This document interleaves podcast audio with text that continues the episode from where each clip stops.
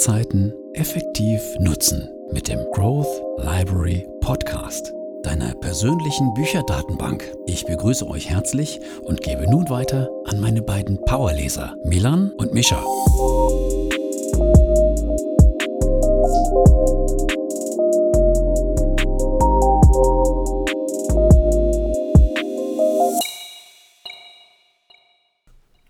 Herzlich willkommen zum Growth Library Podcast. Auch nochmal von meiner Seite. Mein Name ist wie immer Milan und am anderen Ende der Leitung befindet sich mein Bruder Mischa. Hallo und herzlich willkommen auch von meiner Seite. Genau. Und äh, ja, wäre schön, dass du heute den Weg zu uns gefunden hast, oder zu mir besser gesagt, ins schöne Ruhrgebiet. Ja, endlich mal wieder zu Hause. Genau, du hast ja gestern auch ähm, deine der ehemaligen oder immer noch Schulfreunde oder ehemaligen Schulfreunde besucht. Ne? Genau, in der alten äh, Stammkle Stammkneipe des Dorfes ja. uns ähm, reingesetzt und da trifft man ja bekanntlich immer eigentlich das ganze Dorf. Es ist immer so, genau richtig, so, so ein Dreh- und Angelpunkt, würde ich schon fast sagen. Ja. Das war interessant. Ja, bei mir hat sich momentan nicht so viel getan. Ich bin momentan eher noch bisschen im Relate-Back-Modus, würde ich schon fast sagen. Und dann geht es ja Ende des Monats los nach Rotterdam. Es wird auf jeden Fall spannend. Ähm, ich habe dir, du warst ja auch dabei, du hast die Wohnung ja schon gesehen und alles. Mhm, wunderschön. Ist ja auch soweit alles jetzt eingerichtet. Und ähm, ja, ich denke, wir können heute mit einer guten Portion äh, Power in die, in die äh, nächste Folge starten. Ja, finde ich sehr gut. Und heute wollten wir uns ja, ähm, welchem Buch wollten wir uns denn heute eigentlich widmen? Mhm, wir haben uns für heute Rich Dad Poor Dad von Robert T. Kiyosaki rausgesucht. Ähm, ich meine, du bist auf das Buch gestoßen als erstes, oder? Genau, bei mir war das damals so. Ähm, ich bin auf das Buch aufmerksam geworden durch einen Blogartikel, den ich 2017, das muss so 2017 rum, mal gelesen haben. Und zwar war das in einem Finanzblog und da wurden verschiedene Bücher vorgestellt und gerade das, Rich Dad Poor Dad, wurde wirklich da hoch angepriesen, auch als Basisbuch in Sachen finanzieller Bildung. Und ähm, wie es dann halt so ist, du kennst das ja selber, wir beide machen das ja immer so, dass wir unsere Bücher äh, meistens ähm, uns, von unserer Oma ähm, ja, besorgen lassen und die mhm. uns das dann immer dann schenkt, wenn wir dann da zu Besuch kommen oder zu Weihnachten. In dem Fall war es dann so, dass ich das Buch dann mir zu Weihnachten gewünscht hatte damals. Und ähm, genau, dann habe ich das ja dann durchgelesen und dir dann auch weiterempfohlen. Ne? Genau, und dann habe ich das Anfang kommen, Anfang dieses Jahres, 2019, ähm, dann in München bei mir in meiner kleinen, in meinem kleinen Apartment im Kämmerlein still für mich gelesen. Genau, in den Wintermonaten, ne? Genau. Ähm, war eigentlich ganz, äh, ganz gut. Hat mir gut gefallen, das Buch. Ja, mir auch, auf jeden Fall auch. Also ich fand, was ich sehr angenehm fand, war, dass äh, das Buch jetzt sehr entspannt war zu lesen. Es war halt nicht irgendwie mit komplexen Fachbegriffen vollgeballert.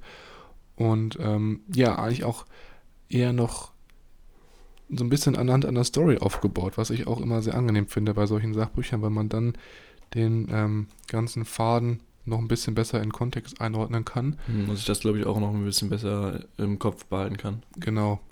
Und Genau, bevor wir jetzt einmal komplett einsteigen, würde ich nochmal kurz sagen, dass wir natürlich wie immer unsere Main Findings so ein bisschen anhand der Struktur des Buches heute besprechen wollen, aber das natürlich jetzt nicht komplett, ähm, komplett, komplett gelesene, gelesenes oder komplett geschriebenes Buch ersetzen kann. Deswegen, ähm, wenn dann dem wirklich jemand nochmal einen tieferen Eindruck haben möchte und noch ein bisschen mehr Beispiele und ein bisschen mehr Veranschaulichung, dann ähm, kann ich wirklich jedem nur empfehlen, das Buch mal sich selbst zu besorgen und durchzulesen. Also ich äh, glaube, das war so mit eines der prägendsten Bücher, die ich am Anfang ähm, gelesen habe. Ja. Ähm, bevor wir mit dem Buch jetzt loslegen, erstmal noch ähm, ja, so ein paar kleine Randdaten über den Autor, genau. über Robert T. Kiyosaki. Der ist 1947 ähm, als Amerikaner geboren mit japanischer Herkunft auf Hawaii. Ähm, die Eltern gut gebildete Akademiker, nichts Besonderes außer Mittelschicht. Mhm.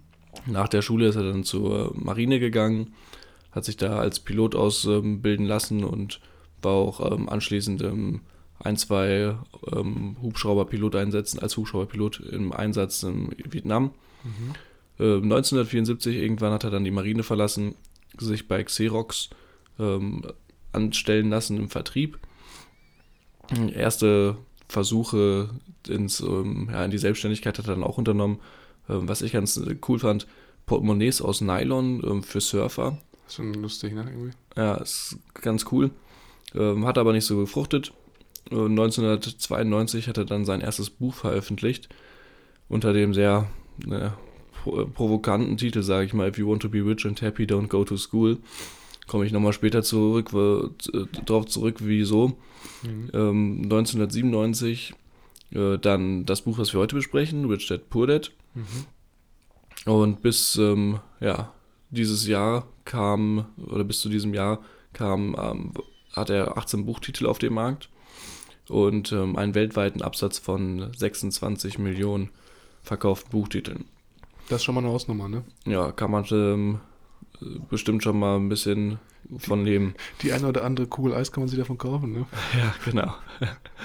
ähm, genau, und die wesentliche Lehre von ähm, Kiyosaki konzentriert sich auf das Schaffen von passiven Einkommen, äh, mit dem Ziel, dass das passive Einkommen äh, die persönliche wirtschaftliche Existenz ja, abdeckt und Ja. ähm, man davon leben kann.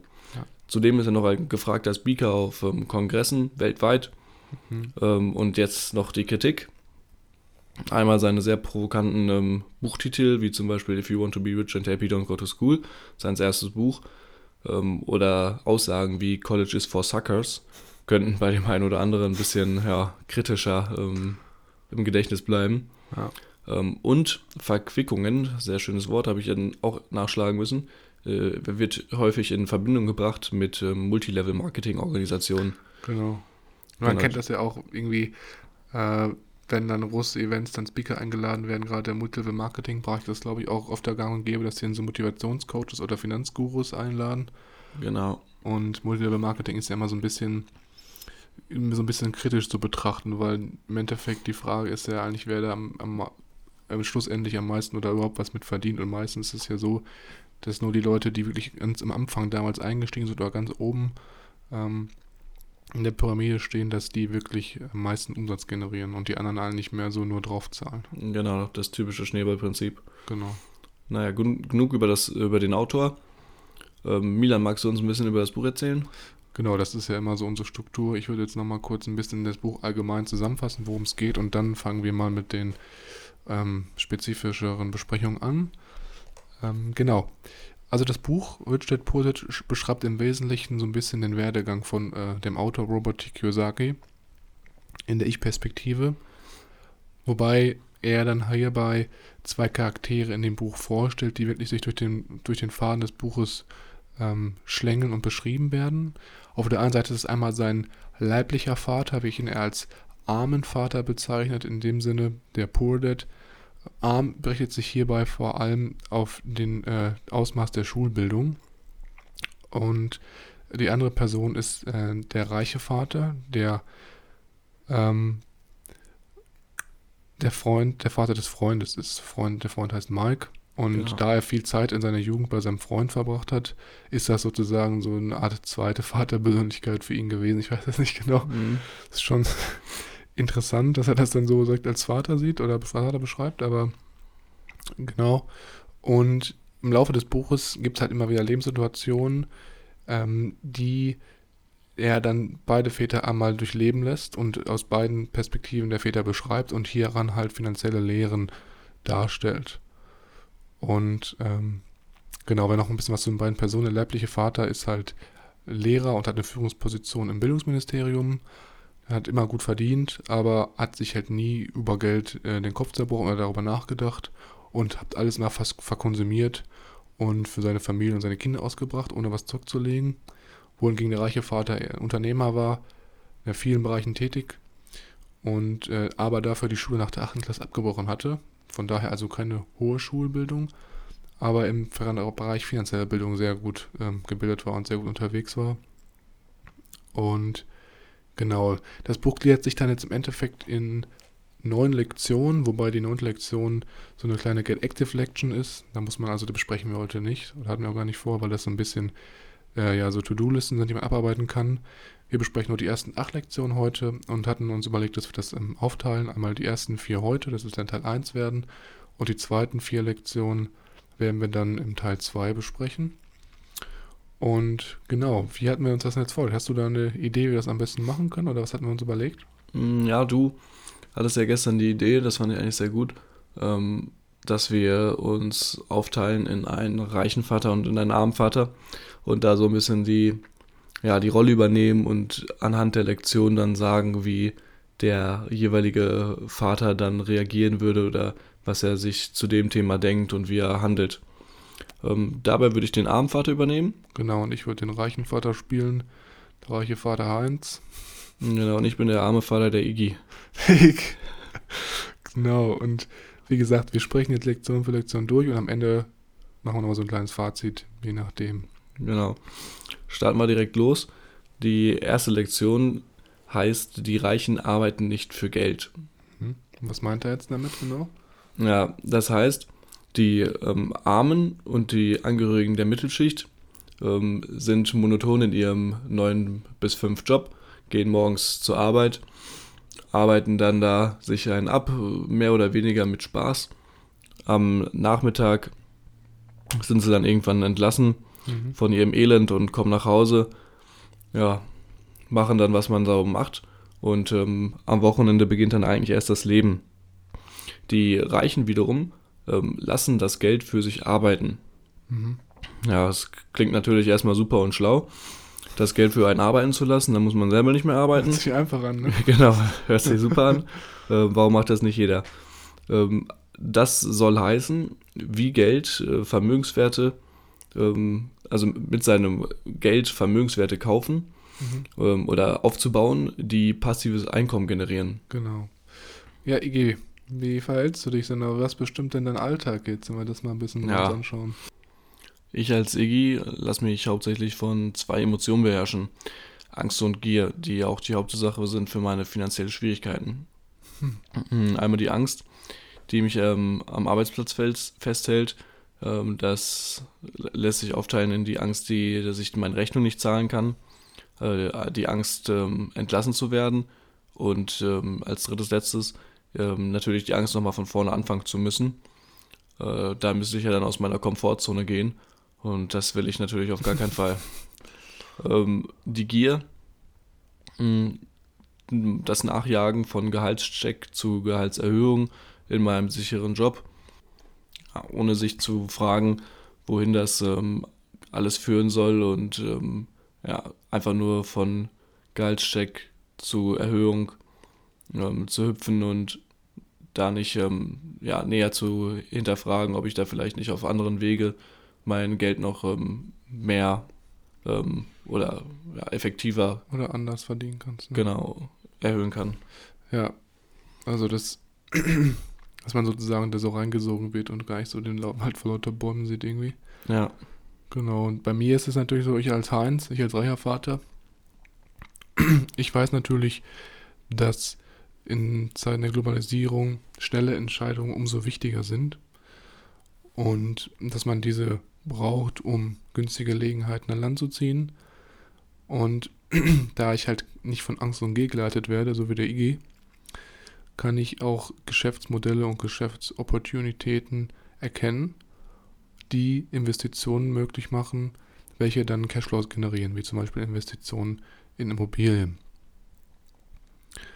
Und ähm, meine große Stärke ist, dass ich nicht emotional reagiere auf meine äh, Eindrücke, sondern logisch denke und meine Gedanken beherrschen kann, um wirklich gezielte Entscheidungen treffen zu können. Ja. Und Ja. das wie ist dein Fazit jetzt zu den beiden Personen zur ersten Lektion? Also,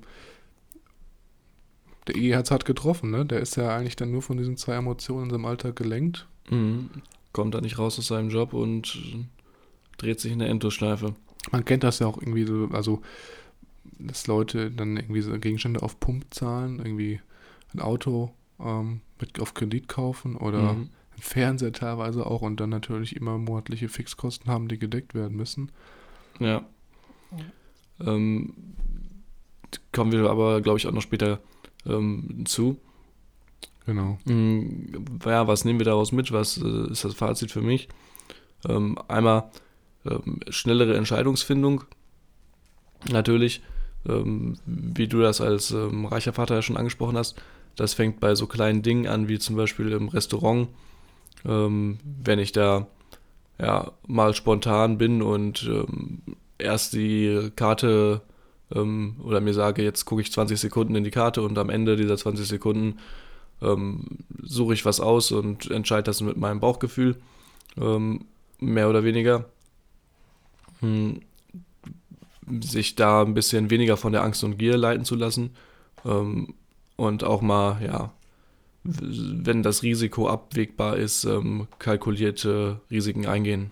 Du meinst also keine Angst, äh, sich nicht von der Angst leiten zu lassen, das falsche Gericht auszuwählen. Genau. ja, ich habe das bei mir auch öfter beobachtet, dass zum Beispiel, wie du schon sagst, im Bereich Entscheidungsfindung, dass man da das auch so ein bisschen trainieren kann, irgendwie, wenn man sich sagt, okay, ich gebe mir 30 Sekunden, wenn ich die Karte bekomme, um wirklich ein Gericht auszuwählen. Und egal wie es ist im Endeffekt, ich weiß, dass ich, ich sage mir, dass ich die richtige Entscheidung getroffen habe, dass man da vielleicht auch so ein bisschen das Ganze, dann den Gedankenprozess unterstützen kann. Ja, auf jeden Fall interessante Denkweise oder interessante, guter, guter Einwand zum, zum Testen im Alltag. Ähm, ich würde sagen, wir können auch schon eigentlich mit der zweiten Lektion Sehr gerne, weitermachen, ja. weil es in der ersten Lektion erst noch ein bisschen beschrieben wurde, wie die, wie die Väter sich eigentlich verhalten. Ähm, jetzt Lektion 2 beschreibt Kiyosaki halt eigentlich, was ein solides finanzielles Grundwissen eigentlich mit sich bringt. Und er sagt vor allem, es geht nicht darum, wie viel Geld man verdient, sondern warum, darum, wie viel Geld man behält. Und da gibt es natürlich auch wieder die beiden Väter, die dann halt verschiedene äh, ja, finanzielle, finanzielles Wissen haben. Mhm. Ja, der arme Vater der Iggy zum Beispiel, ähm, der hat, oder ich in dem Fall, habe ähm, während des Studiums meine liebenswerte Freundin kennengelernt. Während des Studiums haben wir dann schon in unserer ersten, ähm, ja, in unserer ersten Wohngemeinschaft gewohnt. Ähm, nach dem Studium kam dann auch ähm, die äh, ja, die finanzielle Absicherung, etwas mehr Geld zu haben, ähm, sind wir umgezogen in unsere eigene Wohnung, hm. Geld gespart, ähm, die ersten ja, Gehaltserhöhungen ähm, und das Einkommen von uns beiden steigert sich. Ja. Äh, und dann haben wir uns endlich unser Traumhaus ähm, gekauft und gebaut. Hm, dann kam natürlich dann noch die Grundsteuer hinzu und das, äh, dafür mussten wir natürlich erstmal einen Kredit aufnehmen. Ähm, später kam dann noch ein Auto, irgendwie muss ich ja auch zur Arbeit kommen. Ja, klar. Ähm, meine, am besten zwei Autos, ne? Genau, meine Frau muss ja auch irgendwie arbeiten. Ähm, also zack, zwei Autos hergeholt. Ja. Mm, ja, dann natürlich so technische Geräte, was man alles halt für ein Haus braucht, ne? Äh, eine funktionierende Heizung, erstmal für das komplette Haus, dann Küche, Waschmaschinen. Waschmaschinen und so ein Kram. Alles auf Kredit natürlich. Genau. Ähm, das, ja, was natürlich alles meine Verbindlichkeiten und meine Kreditschulden erholt. Ja, und dann nach zwei, drei Jahren, als wir hier so idyllisch gewohnt haben, ähm, wurde auf einmal der, der, der Bauch immer größer, ne? Da hat sich ein Kind angebahnt. Ja. Ähm, die Kleine ist jetzt auch wieder ähm, mittlerweile sechs Jahre alt, sage ich mal. Ähm, die braucht auch irgendwas zu essen und was zum Anziehen. Ach, echt? die will unterhalten werden natürlich auch, ne? Genau, die will auch unterhalten werden. Fernseher und alles. Hm. Das heißt, ich habe ähm, bis jetzt nur Verbindlichkeiten angehäuft. Genau, angehäuft und ähm, Vermögenswerte ist für mich eher noch so ein Fremdwort. Ja, also hartes Leben der EG auf jeden Fall. In dem Fall würde ich schon fast sagen, laut Beschreibung fast gar kein finanzielles Wissen und von einem Kredit in den nächsten Kredit reingestolpert. Ja. Am besten ist ja, glaube ich, in dem Fall, wenn man mit einem bestehenden Kredit tilgt, dadurch, wenn man den mal einen neuen Kredit aufnimmt. Ja. Nee, gut, Spaß beiseite. Genau, und jetzt im Vergleich, wenn wir uns mal anschauen, wie das mit dem, mit dem Heinz ist. Der Heinz ähm, kennt im Vergleich zum EG den Unterschied zwischen Vermögenswert und Verbindlichkeiten.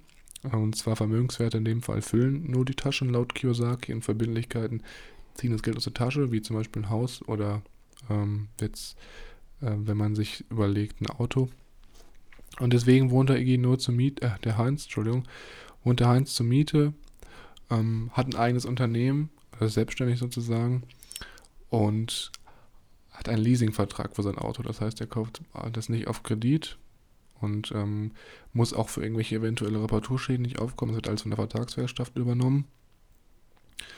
Und gerade zur Miete ist es auch so, dadurch, dass er natürlich dann im Vergleich zum Haus keinen großen Kredit hat, durch den sein ganzes Vermögen investiert wurde, hat er jetzt dann die Möglichkeit, Geld zu investieren nebenbei und muss jetzt nicht äh, Kredit auszahlen, weil die Miete natürlich dann wesentlich geringer ist als die äh, Kredittilgungsrate zum Beispiel.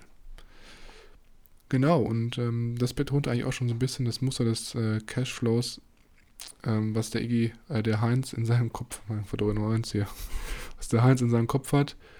Und ähm, ja, wenn man sich überlegt, ist das natürlich ganz klar, dass hier der Fokus darauf gelegt wird, wirklich nicht zu überkonsumieren, sondern nur das äh, zu konsumieren, was man sich leisten kann und äh, wenn möglich dann überschüssiges äh, Vermögen auch ähm, zu investieren im nächsten Schritt. Das kommen wir, da kommen wir gleich nochmal im nächsten Le Lektion 3 drauf zu sprechen. Ja, was hältst du von diesen ich, beiden Szenarien hier? Ja, die ähm, eine ist natürlich, also die vom Iggy, vom Armenvater, ähm, ist so das Idealtypische, was man so kennt. Ähm, Frau zusammenziehen, eigenes Haus, Kind. Ja, Ähm, das andere ist dann ein bisschen, ja, ähm, nicht so breit getreten, würde ich sagen, ähm, oder nicht so verbreitet, was aber eigentlich finanziell viel mehr Sinn ergibt. ja, also das ist, man kann das auch so beurteilen.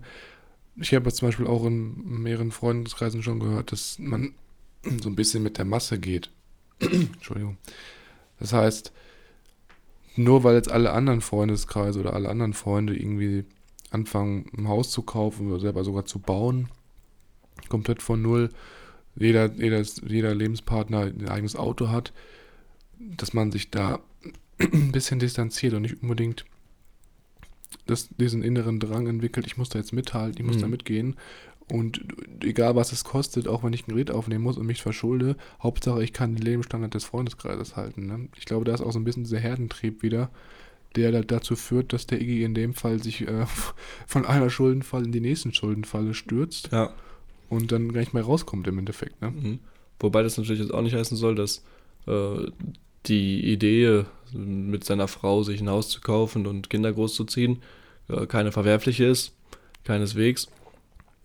Man sollte dann nur vielleicht gucken, dass man auf dem Weg dorthin äh, schon anfängt, ähm, sich Vermögenswerte anzuhäufen und ähm, ja, nicht in diese typische Falle rät und dann damit 40 sitzt und nur ähm, Verbindlichkeiten und keine Vermögenswerte angehäuft hat. Genau, also das kommt jetzt auch in der nächsten Lektion, wie man da am besten vorgeht, aber wie du schon sagtest, dass man nur das sozusagen kauft, was man sich auch leisten kann und nicht irgendwie versucht, nur weil die Freunde das haben, dann da irgendwie mitzuhalten. Also das finde ich sowieso immer sehr schwache Charaktereigenschaft, wenn man denkt, man muss da irgendwie den anderen was zu beweisen, obwohl man das eigentlich gar nicht äh, ja, sich leisten kann. Genau. Ähm, ja, Lektion 3 gehen wir direkt rüber. Ähm, was kann ich denn jetzt hier mit äh, Vermögenswerten oder was sind Vermögenswerte? Was kann man sich darunter vorstellen? Ähm, in der dritten Lektion von Robert Kiyosaki, ähm, die heißt, kümmern Sie sich um Ihre eigenen Geschäfte, geht es darum, dass die Reichen sich auf ihre Vermögensspalte konzentrieren, während alle anderen sich auf ihr Einkommen konzentrieren. Genau, also genau in dem Fall halt Vermögenswerte aufbauen, genau. Genau. Ähm, da, da habe ich ein kleines Quiz direkt am Start. Ähm, für dich, Milan. Am Start. Ähm, fand ich eigentlich ganz gut. Obwohl sein Beruf war, Franchise-Lizenzen zu, Franchise- Franchise-Lizenzen zu verkaufen, bestand sein Geschäft aus dem Erwerb von Immobilien, die Einkommen erzielten. Von welchem Unternehmer rede ich hier? Erst dann musst du sagen, wo du das Zitat was überhaupt her hast. Oder hast du das irgendwie online gegriffen? Oder Nee, das ist äh, auch ein guter Punkt. Ähm, das Zitat habe ich aus dem Buch. Das ähm, wird da als Beispiel angesetzt. Ach, aus dem Buch ist das. Ja, Das habe ich gar nicht gesehen. Ja. ja ähm, das wird in dem Buch eingesetzt ähm, als Beispiel, ähm, um die Relation von Beruf und Geschäft ähm, ein bisschen zu verdeutlichen, was Ah, ich okay. eigentlich ganz gut fand und was ich jetzt hier mit einbringen wollte. Also ich habe letzte Woche einen Podcast gehört und da ging es auch darum, dass äh, zum Beispiel McDonalds ganz groß dabei ist, ähm, weil die auch Standorte an den besten Plätzen der Welt haben eigentlich, ne? Genau, das ist, ähm, ich weiß nicht, ähm, der eine oder andere kennt vielleicht The Founder, die ähm, Verfilmung oder auch das Buch, das Buch muss ich echt sagen, habe ich nicht gelesen, aber ähm, das wurde ja aufgekauft von dem Herrn und äh, obwohl sein Beruf war, quasi von McDonalds die Franchise-Lizenzen zu verkaufen und ähm, McDonalds groß zu machen, ähm, kam er ursprünglich, kam sein Geschäft aus dem Erwerb von Immobilien, ähm, die halt ähm, ja, Einkommen erzielen und generieren. Mhm. Ähm, und wenn man sich das mal anguckt, ähm, McDonalds hat weltweit ja einmal eine riesengroße Präsenz und teilweise auch mit einer der besten ja, Standpunkte und ähm, die sie da vertreten und die teilweise an echt guten ja, Hotspots, Standorte mhm. der Welt liegen. Ja, ich erinnere mich noch daran, als wir dann damals in Singapur waren, wo du mich auch besucht hast. Ja. Ähm, hinter Marina Bay Sands sind ja die Gardens by the Bay. Das ist ja diese angelegte Gartenanlage.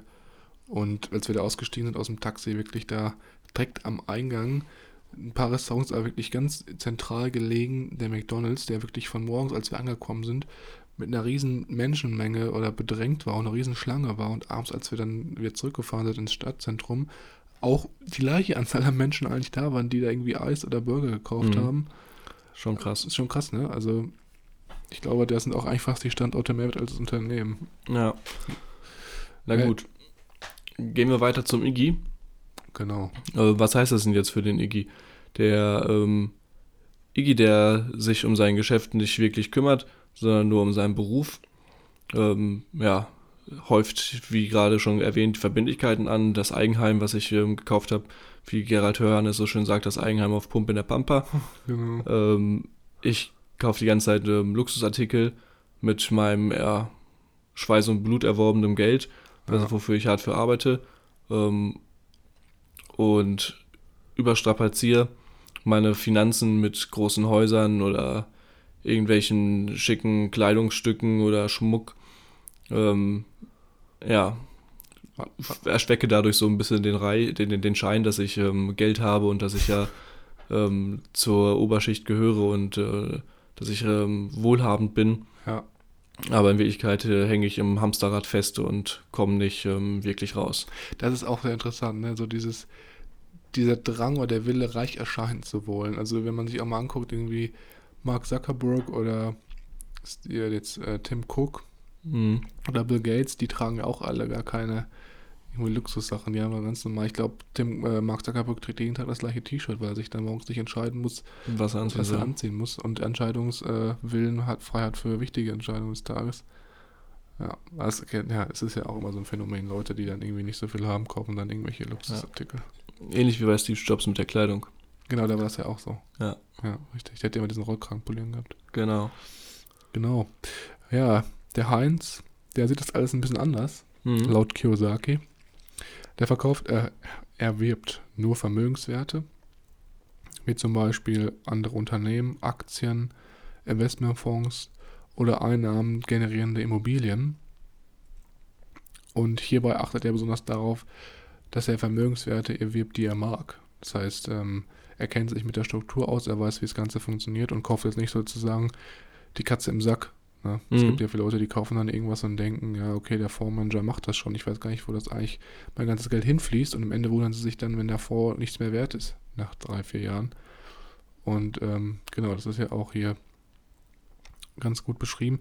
Was auch noch bei dem Heinz sehr interessant ist, wenn er sich Luxusgüter kauft, dann kauft er die nicht durch sein direktes Einkommen, sondern durch die Einnahmen, die er aus Vermögenswerten generiert. Das heißt zum Beispiel durch Mieteinnahmen oder Ausmieteinnahmen fängt er dann an, vielleicht sich ein Auto leisten zu können oder halt auch eine andere Immobilie. Ne? Also erst im zweiten Schritt. Er lässt also sozusagen erst das Geld arbeiten und dann kauft er sich davon äh, Verbindlichkeiten sozusagen. Mhm. Das finde ich ein sehr wichtiger Punkt, zu warten, äh, bis deine Vermögenswerte ähm, das Einkommen, Einkommen generiert haben, ähm, um sich gewisse Luxusartikel zu kaufen, sodass es quasi nicht mehr von deinem ja, monatlichen Gehalt, was dann vielleicht noch zusätzlich auf dein Konto kommt, ähm, abhängig ist, sondern wirklich nur von dem, was passiv sowieso ähm, ja, für dich arbeitet und ähm, bei dir ankommt und ähm, aufs Konto fließt. Genau. Wie war das denn bei dir? Du hast ja auch schon mal die ersten Ja. Investitionen getätigt. Genau, ich habe das auch mal versucht, wobei ich jetzt im Nachhinein da auch ein bisschen schlauer geworden bin. Ich habe, ähm, ja, vor, wann war das?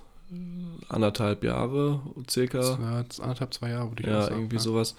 Ähm, als der, ja, ähm, Kryptowährungen-Hype noch sehr groß war, ähm, mich auch versucht, da ein bisschen Geld zu investieren. Ähm, am Anfang war ich da auch ähm, ein bisschen hinterher und habe mich da ein bisschen informiert. Ähm, habe das dann aber leider auch wieder ins Schludern bringen oder Schludern fahren lassen. Habe mich da nicht mehr wirklich für interessiert.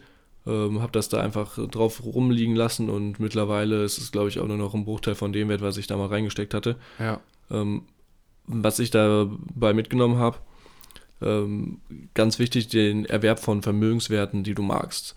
Also es ist bei mir, glaube ich, eher der, die Faszination für die Technologie des dezentralen Systems und der, der, der, der Blockchain und weniger des ähm, Bitcoins und dem ja, Transfer von, ähm, von Geld über digitalen Geld. Ne? Genau, von digital, digitalen Geld über äh, solch äh, Systeme, über dezentrale Systeme. Deswegen ähm, hat das bei mir dann auch leider nicht so gefruchtet, wie bei manch anderen. Ähm, aber immerhin was gelernt und äh, Genau, was mitgenommen. Nächstes Mal lieber nochmal Gedanken machen, ist es wirklich, habe ich da wirklich Lust drauf und habe da, ja, die, den Willen, mich so lange zu beschäftigen, bis man da ja, Früchte von trägt. Genau, also das ist ja sowieso immer das Beste, wenn man da dann irgendwie auf jeden Fall was lernt. Du kannst ja eigentlich, musst eigentlich keine Angst haben, irgendwas falsch zu machen. Wenn was mehr als das Geld verdient, kannst du halt nicht, wenn du nicht so viel reinsteckst. Ja, Das ist ja eigentlich ein ganz guter Mehrwert, den man da generiert. Genau. Also ganz klar, wenn man dann den Unterschied kennt, kann man auch dann sich entscheiden für eine der Kategorien. Es gibt in dem Buch jetzt auch noch mehr als die drei Kategorien, die ich jetzt vorgelesen habe. Es gibt, glaube ich, bis zu acht Stück. Und dann kann man sich da vielleicht mal eine Kategorie oder die einzelnen Kategorien näher anschauen. So habe ich es zum Beispiel auch gemacht mhm. und habe dann angefangen, mich für ETFs zu interessieren. Das ist sozusagen ein Indexfonds und den bespare ich jetzt auch monatlich. Und ähm, genau, also das ist eigentlich, glaube ich, ganz guter erster Step, um in Vermögenswerte zu investieren. Genau. Ja, ich würde sagen, dann können wir jetzt auch schon eigentlich zur vierten Lektion kommen. ja. Die letzte vierten und Lektion. letzten für heute. Genau, die letzte Lektion, die wir heute besprechen. Und ähm, in der Lektion spricht Kurosaki vor allem über die Geschichte der Steuern und die Macht der Unternehmen. Und ähm, hier geht es vor allem darum, dass der reiche Vater spielte das Spiel auf kluge Weise und seinem Unternehmen dem größten Geheimnis der Reichen, sagt er hier. Das heißt Mhm. also, wenn wir uns mal anschauen, äh, der reiche Vater war ja Unternehmer und der andere Arbeitnehmer. Aber wie sieht es denn beim Iggy überhaupt aus? Genau, der Iggy, der arme Vater. Ähm, der Arbeitnehmer, der verdient natürlich erstmal sein Geld. Ähm, das wird besteuert und den Rest kriegt er quasi zur freien Verfügung und das Geld wird dann ausgegeben für ja, ein neues Soundsystem fürs Auto oder ähm, neuer Fernseher oder neuer Bildschirm, neuer Rechner, neuer Laptop Was man halt so braucht, ne? was man genau, was halt gerade so ansteht und was so braucht oder für ein neues Trampolin. Irgendwie habe ich jetzt auch gerade, ähm, als ich wieder, wieder zu Hause bin und rumgelaufen bin, irgendwie hat mittlerweile fast jeder, jedes Eigenheim ein Trampolin im Garten. Das ist anscheinend jetzt auch ein Muss, wenn man ein Kind hat, um zu signalisieren, hier wohnen Kinder. Ähm, Muss ja gucken, was die Nachbarn haben, ne? Genau, wenn der Nachbar ein Trampolin hat und die Kleine das sieht, dann, oder der Kleine das sieht, dann braucht man halt auch ein Trampolin. Am besten zwei, wenn man zwei Kinder hat. Genau, am besten zwei für jeden eins. Pro Kind ein Trampolin, damit man das auch im, dann am Garten äh, sehen kann. Ähm, Genau. Ja, also im Endeffekt, der Iggy, der hat eigentlich gar keine, gar keinen Spielraum, irgendwie Steuern zu sparen oder laut Kiyosaki keinen Spielraum, Steuern zu sparen, sondern Ja. konsumiert oder kriegt sein Gehalt, zahlt die Hälfte Steuern und den Rest verkonsumiert er dann sozusagen. Genau. Genau, im Gegensatz äh, zum Heinz. Der Heinz ist natürlich ein kluger Unternehmer Mhm. und ähm, der macht das Ganze ein bisschen andersrum. Der verdient das Geld, gibt es dann erst aus und zahlt dann die Steuern. Wie meine ich damit genau? Das heißt, er generiert Einkommen mit seinen Unternehmen und investiert dann zum Beispiel in Immobilien, sozusagen äh, in andere Investitionsmittel, die halt Vermögenswerte sind und wird danach besteuert. Das heißt, hier kann er schon so ein bisschen laut Kiyosaki Steuern sparen. Ähm, und bekommt teilweise sogar noch Zuschüsse für äh, den Kauf der Wohnung, weil er ja sozusagen Wohnraum für die Gesellschaft bereitstellt. Ne? Mhm. Ähm, darüber hinaus sagt Kiyosaki oder ist der Heinz laut Kiyosaki auch sehr finanziell gebildet, weil sonst ohne diese Bildung wäre es halt nicht möglich, äh, diese Schlupflöcher zu erkennen. Und da gibt es dann vier Bereiche. Einmal Bereich Buchhaltung, das heißt, er weiß, wie man Bilanzen lesen muss und kennt Stärken und Schwächen seines Unternehmens und auch anderer Geschäfte.